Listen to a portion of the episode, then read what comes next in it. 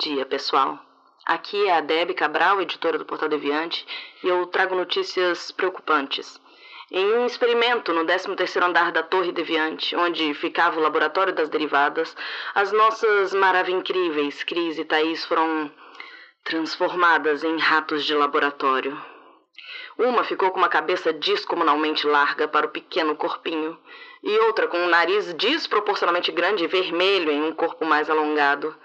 Ai, desculpem, tô divagando. Eu ainda não consegui digerir a notícia.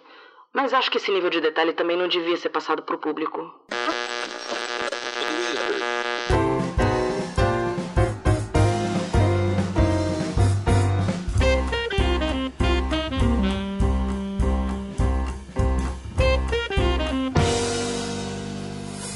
Derivadas.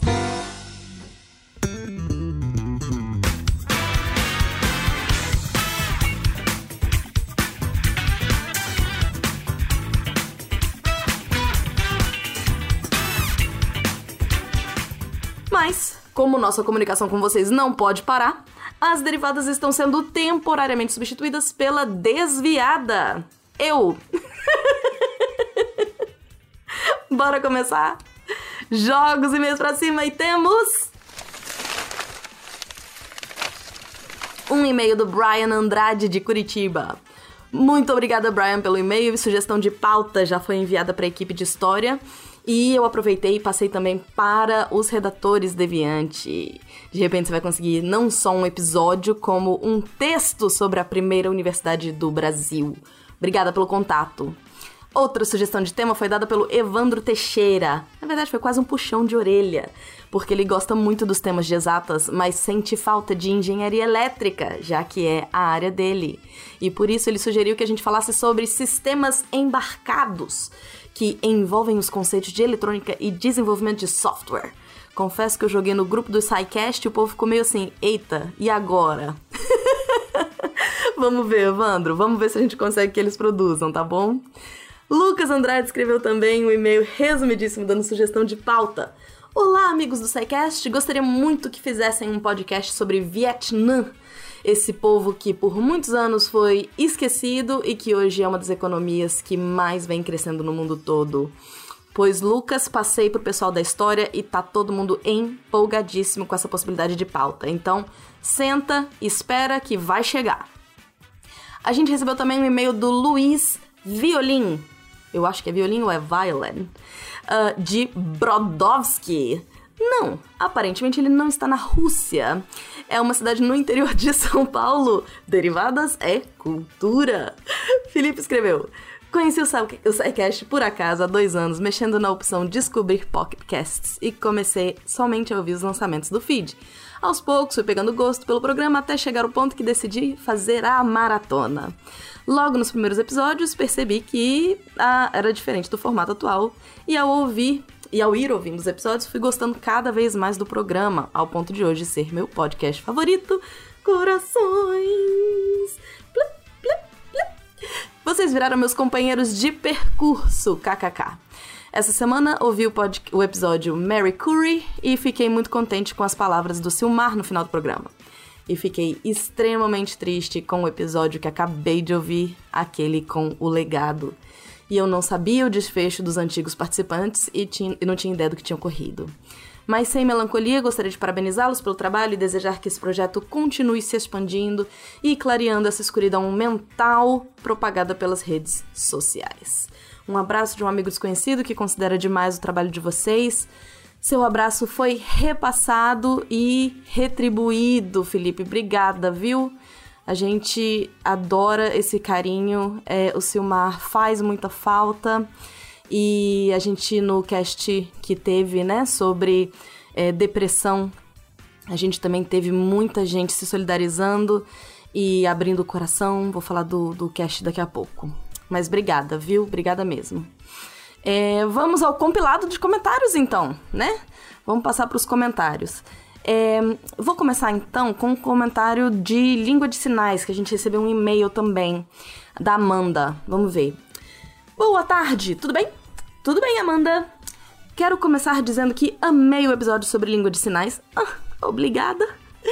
e que ele acrescentou em muito pro meu conhecimento sobre o assunto. Com certeza vou checar todo o material que vocês indicaram. Quando eu era criança, tive a oportunidade de aprender Libras em uma aula complementar que tinha na escola, então eu sei o básico. Mas agora que estou para me formar em psicologia, decidi retomar os estudos para aprender toda a língua. Eu nunca quis atender, sempre quis pesquisa, mas estou pensando também em ir para a parte clínica por causa da falta de profissionais preparados para atender surdos e deficientes auditivos, assim como Jujuba, nossa Jujubós. Um, no meu curso de Libras, uma das professoras chegou a comentar que em São Paulo muitos psicólogos estão contratando intérpretes para ficar com eles durante a sessão, e isso é algo eticamente incorreto. Todos os profissionais deveriam sair da faculdade sabendo Libras e tentar buscar por fora ou tentar buscar por fora para aprender. Inclusive, se não me engano, o site da USP tem um curso de Libras gratuito. Uma coisa que vocês não falaram no episódio, mas que eu aprendi durante minhas aulas, é que existem sim sinais para os nomes das pessoas. Eles são criados pelos surdos da comunidade que você está inserido e eles criam um sinal se baseando em alguma característica sua. Mas você não deve pedir para um surdo criar um sinal para você, porque isso é algo indelicado e deve partir deles a escolha. Não sei se todos os surdos do país criam sinais para se representar os nomes, mas aqui na região onde moro, no interior de São Paulo, é algo comum na comunidade. É, eu acho que a gente falou disso no Spin, uh, viu, Amanda? Sobre Libras, eu e Jujuba. Que eu sei que eu já comentei com as pessoas que o meu é como se fosse um, um legal, um joinha, assim, com o dedão para cima, fazendo um sorriso na minha boca. Eu acho ele lindo. Foi quando eu estudei Libras e a professora deu esse sinal para mim. É, então, sim, a gente tem mesmo é, sinais para os nomes, mas não é, por exemplo, um sinal para Débora, tem 500 Déboras, não. É um sinal para a pessoa mais do que para o nome. Mas concordo, faltou, se a gente não falou, faltou mesmo falar sobre isso. É, voltando para Amanda. Também queria indicar um filme chamado Koeno Katashi, tem na Netflix, que tem uma personagem surda que sofre bullying e é um filme emocionante, tá dentro dos meus favoritos. Também queria indicar um vídeo de, do Got Talent, que mostra a apresentação de uma cantora surda, que é um vídeo incrível, emocionante. Preparem os lencinhos quando assistirem. Ela deixou o link no e-mail, mas eu vi que também tem o link já desse vídeo, eu imagino que seja a mesma pessoa, é, no, no cast, tá? Então deem lá uma olhada porque tá muito, é, é, é muito emocionante mesmo. Por último, queria dizer que eu acho que só faltou explicarem no episódio a diferença de surdo e deficiente auditivo, que muita gente não sabe. Amanda, a gente chegou a falar das questões de níveis de surdez, né? Da, da, das pessoas terem é, problemas, audi deficiências auditivas diferentes. A questão é porque na medicina você tem essa distinção muito clara, né? De que, que é deficiente auditivo, que é quando você tem essa essa, essa gradação, enquanto que o surdo uh, não tem e se comunica exclusivamente pela língua de sinais. Só que num âmbito uh, cultural, no âmbito de identidade, e isso a gente chegou a falar no cast, é, a, o surdo pode englobar, um surdo com letra maiúscula, inclusive, escrito com letra maiúscula, é, englobar toda uma cultura, todo um grupo de pessoas que se identifica como surdo, principalmente por usar a língua de sinais.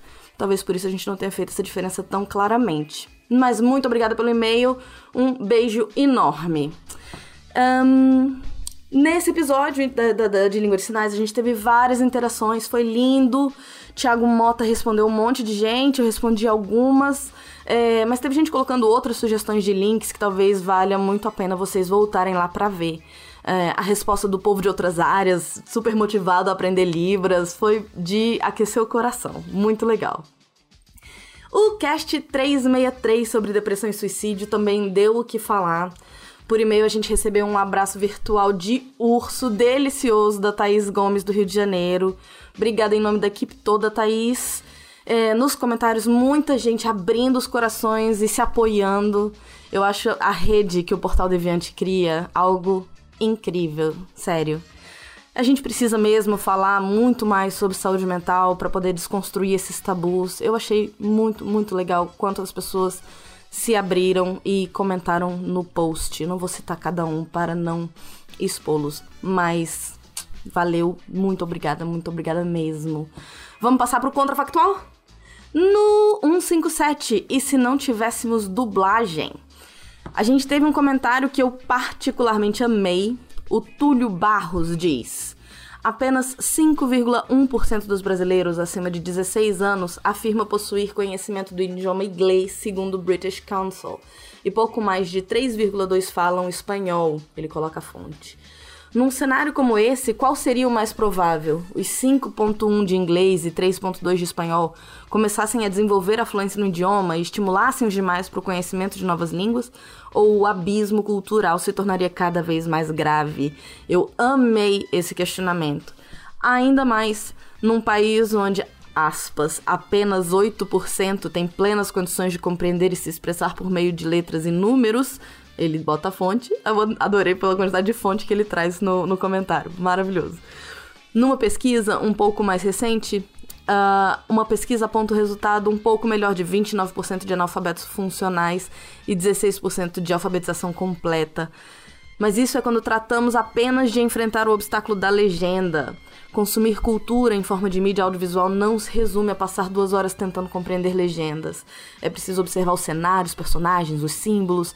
E se a plateia depende exclusivamente da legenda, boa parte dessa informação é perdida durante a leitura. Os dubladores são promotores da cultura estrangeira e isso não é regalia brasileira. É praticamente a regra uma pessoa assistir um filme dublado na Europa e nas Américas. Coloco aspas em cultura estrangeira porque é uma decisão do, do estúdio traduzir ou localizar na dublagem. Se na tradução o significado já é modificado, a localização embute parte da cultura local na obra estrangeira, o que traz inclusive uma identidade entre as duas culturas. Nesse mundo contrafactual, seria uma ponte a menos entre as culturas e uma segregação entre classes pela, pela mera possibilidade de desfrutar de um tipo de lazer. Tapa na cara da sociedade. Adorei esse comentário. É exatamente isso. É, concordo plenamente com o Túlio. Túlio, obrigada, viu, pelo comentário. Acho enriquecedor demais quando vocês comentam coisas assim. No 156, e se fôssemos ruminantes, o Ti, nosso linguista favorito, fez ainda um adendo. Se fôssemos ruminantes, as línguas seriam diferentes, talvez não tivéssemos algumas consoantes. Olha que legal. No 155, e se produzíssemos carne em laboratório, o Allen Redhand apontou a dificuldade que teríamos com a produção de carne laboratorial com o tamanho da bancada do boi que temos hoje no Congresso. O André Miola Bueno fez a hashtag Vem em mim, Cyberpunk! E eu morri de rir. Ele dá um puxão de orelha de leve, dizendo que na nutrição, que é a área dele, diz pra gente evitar os processados, não é mesmo? E aproveitando a deixa, tem um texto incrível da Hell no portal sobre o assunto de carnes de laboratório. Catim! É Spin 855 sobre a matemática do Covid, da Covid-19, dos maravilhosos Peninha e Felipe Queiroz. A gente teve comentário do Luiz Costa. Episódio muito bom. Parabéns pela matemática aplicada. Acho incrível. Eu amo os spins desses dois caras. Sou fã. No Spin 850, a epidemia de Covid-19 impactou a imagem da cerveja Corona? Marcel Dantas complementou.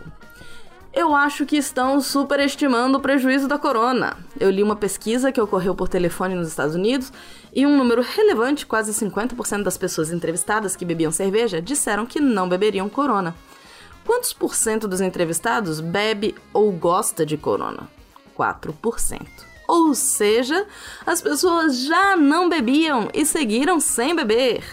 Das pessoas que gostam e bebem corona, 14% disseram que evitariam pedir em público, o que mostra que há um efeito ainda que com um tamanho difícil de medir adequadamente por hora. Vi outras fontes falando sobre o prejuízo em ações, que uma lista interminável de empresas no mundo inteiro também está sofrendo, ou de prejuízo com vendas, que também está ocorrendo em qualquer empresa que venda atividades ou produtos consumidos outdoor na China nesse momento de isolamento. Eu chequei aqui o número de buscas do Google por corona e houve um crescimento de janeiro para cá. No entanto, é difícil inferir qual o propósito da busca. Procurando memes? Complicado. Irá ter prejuízo com outras marcas de cerveja que operam em locais onde a doença se alastrou.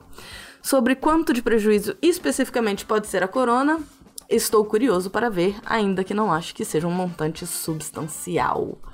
Muito, muito, muito obrigada, Marcel. E é isso, gente. Tentei fazer um compiladinho aí dessa vez, porque a gente fez um gap muito grande da derivadas.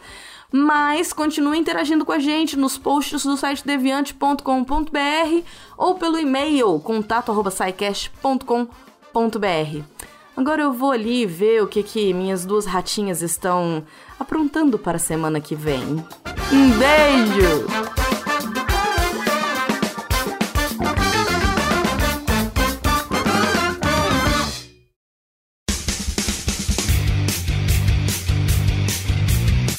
Cortes, edição de podcast.